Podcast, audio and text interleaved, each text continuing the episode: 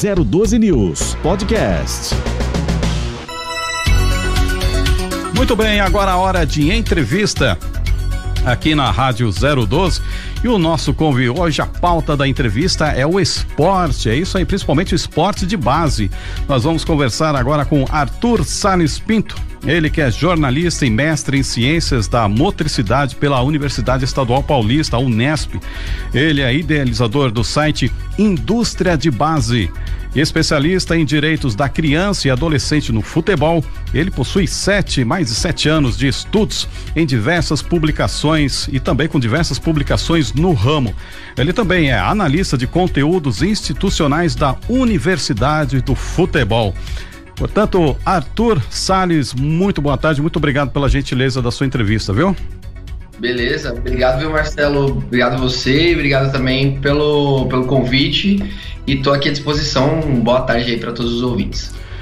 Muito bom. Então, é, queria, a, a princípio, eu queria saber o seguinte: você sempre teve o desejo em atuar no esporte desde quando você se formou como jornalista, né? Ou foi uma coisa que apareceu no meio da sua trajetória? Você pensou em outro segmento? Como é que foi essa história, esse amor pelo esporte? Ah, não, eu sou um, sou um jornalista clássico aí do, do jornalismo esportivo, né? porque eu decidi fazer a, graduação por conta do esporte mesmo, né? Por gostar muito de futebol, claro, e de outros esportes, e isso daí foi o que me, me atraiu pro, pro curso primeiramente. Portanto, muito bom. E me diz uma coisa, o que, que é a ciência da motricidade? Ciência da motricidade, na verdade, é um, é um, um Frankensteinzinho aqui da, da Universidade Brasileira, porque ela tem origem em Portugal, com o filósofo e, e profissional da educação física Manuel Sérgio, né, que tá, ainda está em atividade, mas é, é, um grande nome desde a década de 70 é, no, no, na educação física, né? E ele defende que não existe um passe, né? No, nas palavras dele, existe uma pessoa que faz um passe, não existe um salto, existe uma pessoa que faz um salto. E isso tem a ver com toda a cultura, toda a história, né, todas as vivências que a pessoa tem. Né? A gente joga futebol de um jeito diferente do que o inglês joga, né? A gente dá valor para uma caneta, né, ou né, passar a bola por baixo das pernas de uma maneira diferente que um, que um europeu, por exemplo, né, é, dá. E isso se, se traduz no, na, na, nossa corporeidade, como a gente caminha até, né, em, tudo, em, em tudo isso. E por isso chama essa ciência que ele propõe chama ciência da motricidade humana.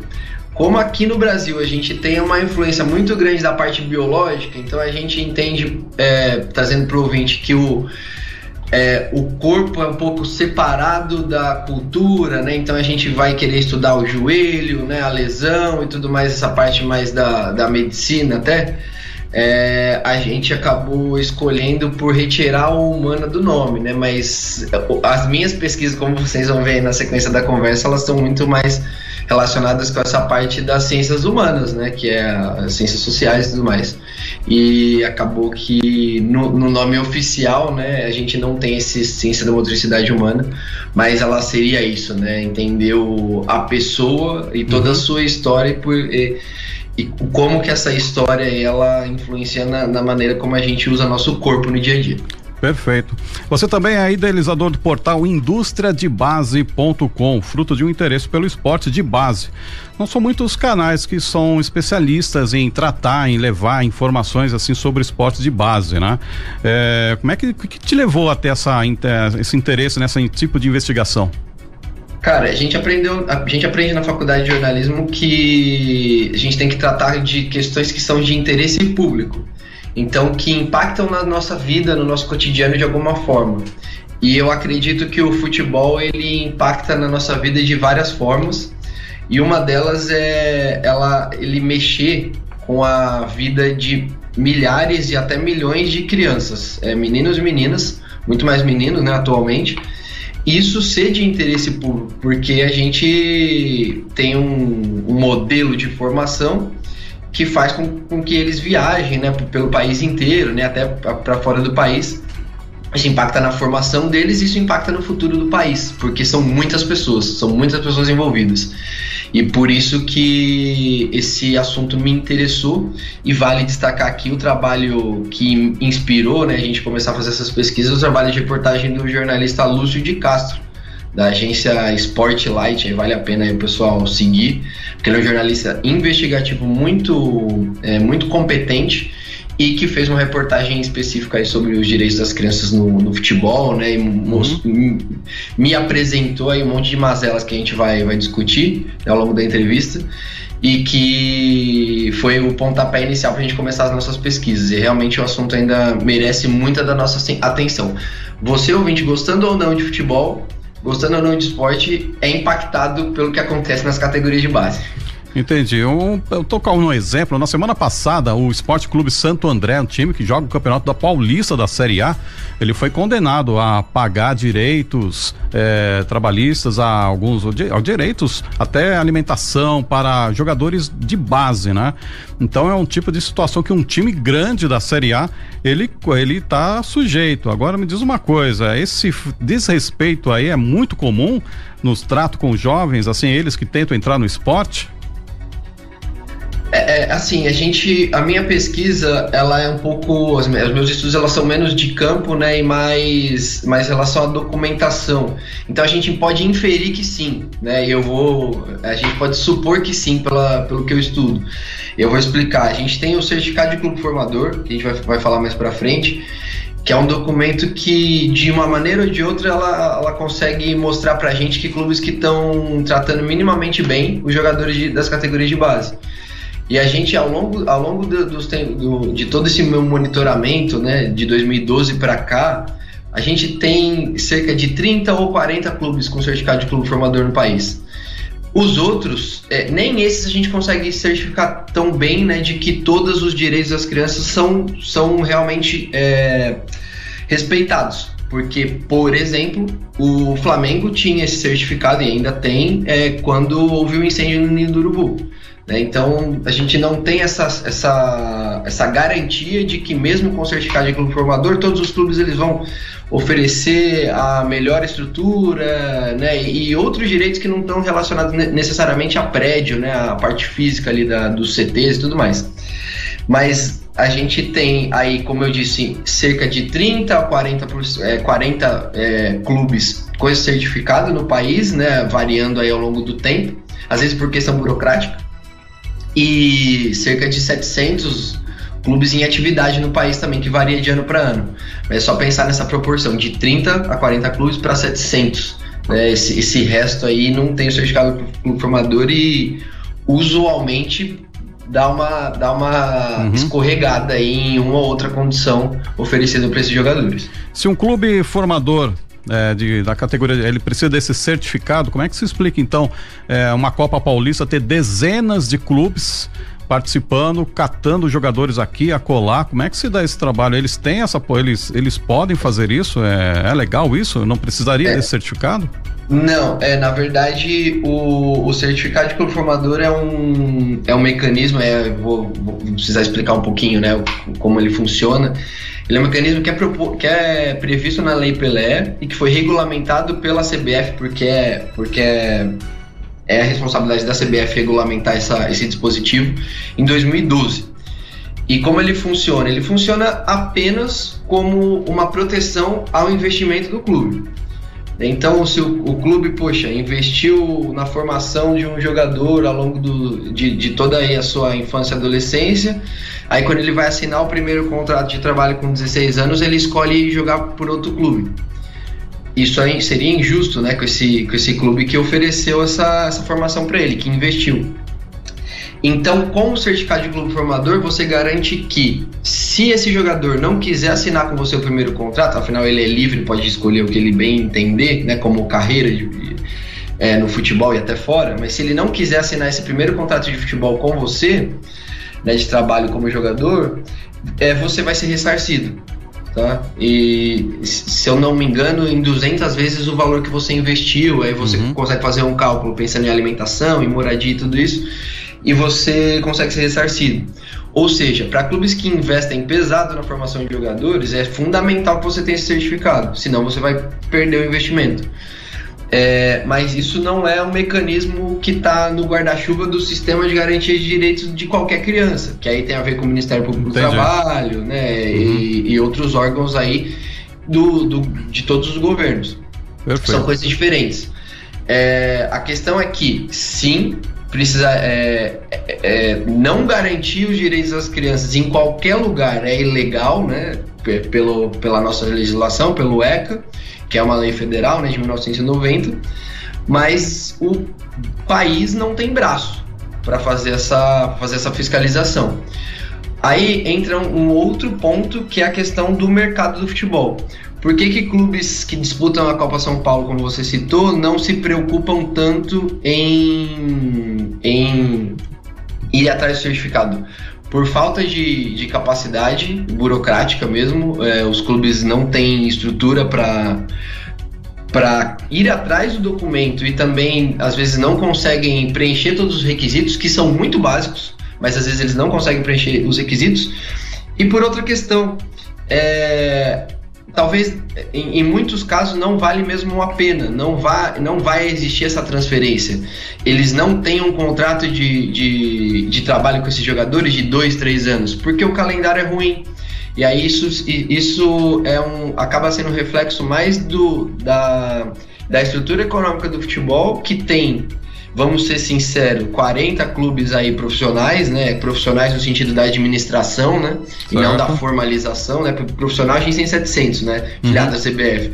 Mas a formalização da gestão, de você ter, de você ter realmente recurso o ano inteiro, de disputar campeonato o ano inteiro, isso são poucos. E acaba não valendo a pena esse investimento no certificado de, de clube formador. Apesar de, de de o certificado ele ser o mínimo do mínimo do mínimo da, da garantia dos direitos, que ele é muito menos complexo do que, do que, a, do que o ECA. Então, assim, na verdade, todos os clubes que, que disputam campeonato de categorias de base, eles deveriam, pensando nos direitos das crianças, eles deveriam ter certificado, com Perfeito. certeza. Né? É. Então, é, é, é um emaranhado de problemas aí que passa do. Uhum. É, pela, por, por, todo o nosso contexto do Brasil, mas também pela gestão do futebol e pela, pela realidade econômica do futebol brasileiro, que é muito ruim, tirando né, essa nata aí de, claro. de 40 e 60 clubes. Agora, uh, Arthur, vou passar a bola aqui para o nosso companheiro aqui de bancada, o Edson Júnior, que também tem umas perguntas para fazer para você. Por favor. Boa, boa, tarde, Arthur. Eu queria perguntar para você que além do futebol há várias denúncias de crimes envolvendo a pedofilia no esporte, a racismo também, extorsão. E as famílias dessas crianças têm ideia dos riscos que os filhos correm ao sair pelo país aí em busca do sonho de se tornar atleta profissional? É, eu acho que é, é, é até complicado de, de tra traçar esse perfil, né, de uma maneira geral, né?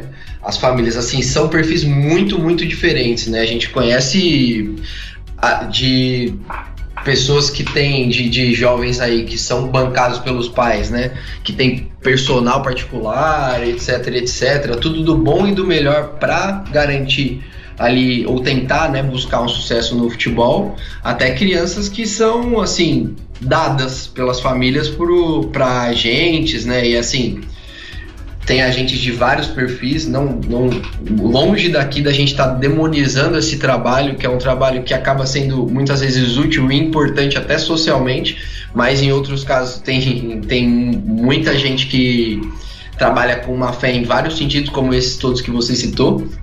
Então, assim, falar da consciência das famílias é complicado por essa questão da generalização, mas eu vejo que o que acontece é que as famílias elas estão de maneira geral, né, independente desses contextos todos que eu passei, né, desses dois cenários aí mais mais extremos, né, do, do filho mais mais rico aí da família que mais pobre, eu acho que existe uma ilusão, né, um sonho de que o de que o menino ele vai se tornar e, e agora, né, eu acho cada vez mais também de que a menina vai se tornar jogadora de futebol e isso acaba ajudando a cegar um pouco é, a, as famílias em relação a essa questão. Tanto em relação ao sonho, né, a paixão, quanto também pela questão de que o futebol é um, é, acaba sendo vendido né, como uma carreira muito promissora do aspecto financeiro e a gente tem uma realidade muito complicada socialmente aqui no país e o futebol acaba sendo visto muitas vezes como uma forma de salvação, né? Que a gente não deveria pensar assim, né? A gente não deveria viver essa realidade. Ninguém precisaria no Brasil ser salvo de nada, né? Mas infelizmente a gente vive aí num país que muita gente não consegue comer, né? Então, complicado. Beleza, além do futebol, diversas outras modalidades contam com essa questão de peneiras seletivas para disputas, disputas femininas e esses problemas de deslocamento, captação ou assédio acontecem em maior ou menor número com, com as mulheres. Cara, é, assim, na verdade eu não, não tenho o conhecimento específico de números, mas isso é muito fácil de explicar, porque as denúncias de assédio sexual elas são muito é, negligenciadas, né? E a gente precisa de um trabalho muito sério, né? E, tem, e aí eu, eu vou destacar aqui o trabalho dos profissionais do serviço social dentro dos clubes, né, e psicólogos também que ajudam sempre a identificar esses casos e que infelizmente ainda são tratados muito como tabu, né? A gente, a gente não tem maturidade como sociedade para lidar com, com, com essa realidade e a gente acaba tendo a tendência de jogar para debaixo do tapete. Por isso é difícil responder é, em relação a o que é maior ou o que é menor. Mas o que eu posso falar e que eu acho que é super importante de destacar é que o modelo de formação, eu, e principalmente como você citou, o modelo de captação, ele precisa ser revisto. Porque muitos especialistas né, já apontam, vou destacar aqui um deles, né, que, é um, que é um grande nome aí da educação física no cenário brasileiro, João Batista Freire, que a gente precisa se atentar para o processo de ensino do futebol e não para encontrar os melhores jogadores ou qualquer outro esporte com 8, 9, 10 anos nessas faixas a gente ainda está ensinando ou eles ainda estão aprendendo. Então eles precisam ter experiências enriquecedoras que pro, proporcionem o desenvolvimento do talento. A gente não vai encontrar o, o Messi, o Neymar o, com, com 9 10 anos. Ou sim, a gente vai encontrar o Messi e o Neymar com 9 10 anos. Que seja, vai ser essa exceção. Mas a regra é que a gente precisa ensinar o futebol. Então, pegando uh, o exemplo de São José, uma cidade gigante, gigantesca, um clube grande de futebol, dois clubes, eles precisam realmente trazer meninas de 8, 9 ou 10 anos, ou meninas de 8, 9 ou 10 anos de outro lugar, eles não conseguem formar três ou quatro boas equipes ali para ensinar o futebol e chegar lá em cima depois com 20, 22 é, atletas aptos para defender sua equipe daqui a 5, 10 anos, é possível fazer isso. E melhor, quem participou desse processo com certeza vai ter um carinho especial pela, pela equipe uhum. e né, todo aquele entorno ali vai estar tá consumindo o esporte de uma maneira muito mais saudável. Vai ter ficado na cidade, vai ter, vai ter criado laço, muito melhor do que pipo, pingar em, em uma cidade a cada ano, perder ano de, de estudo, né, participar dessas seletivas um, uma semana em São José, outra semana em Taubaté, outra semana em Araraquara. E isso daí é, é maléfico em vários sentidos, inclusive dando mais vulnerabilidade para esses casos aí de assédio sexual. Perfeitamente. Muito bom. Bom, a gente já está partindo aí para o finalzinho da nossa entrevista. Eu quero agradecer muito as informações passadas pelo Arthur Salles Pinto, especialista nas categorias de base é, informação muito esclarecedora sobre esse universo, desse sonho que as crianças têm, mas também dos percalços muito difíceis que as crianças passam, muitas vezes deixando escola, deixando família, sofrendo diversas, diversos assédios aí pelo, pelo mundo, até no exterior. Mas muito obrigado, viu, Arthur, por trazer pra gente vários esclarecimentos sobre o esporte. A gente torce que os, os, os bons clubes permaneçam assim fazendo um trabalho de educação nessa prática esportiva. Arthur, eu queria que você pudesse nos dar aí, por favor, algum contato seu, o um contato assim para quem quiser saber mais sobre o esporte de base, como é que, quais os contatos que a gente pode oferecer aqui para o nosso internauta? Então, perfeito. É, a gente, é, eu mantenho meu, meu Instagram pessoal aberto para quem quiser conversar comigo. É o Arthur com TH Salles Pinto pode chamar lá, tenha sido a rede social que eu mais tenho, mais tenho interagido. É, a, nas, as redes sociais da Universidade do Futebol também são um ótimo canal para a gente conversar, né? O, é, arroba do Futebol. É, também né, na, no Instagram, mas a, todas as redes sociais da Universidade de Futebol, você buscando no, no Google, você, você encontra com facilidade.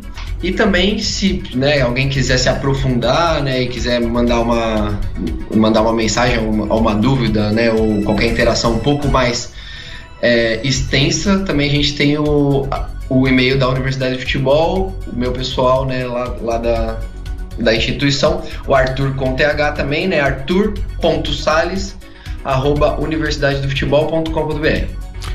Muito obrigado, Arthur, pela gentileza da sua entrevista. Ah, fica aqui um convite para uma próxima oportunidade, ok? Perfeito, muito obrigado, agradeço bastante o convite, Marcelo, e desejo uma ótima tarde aí para todos os ouvintes, valeu também aí para quem estiver escutando. 012 News Podcast.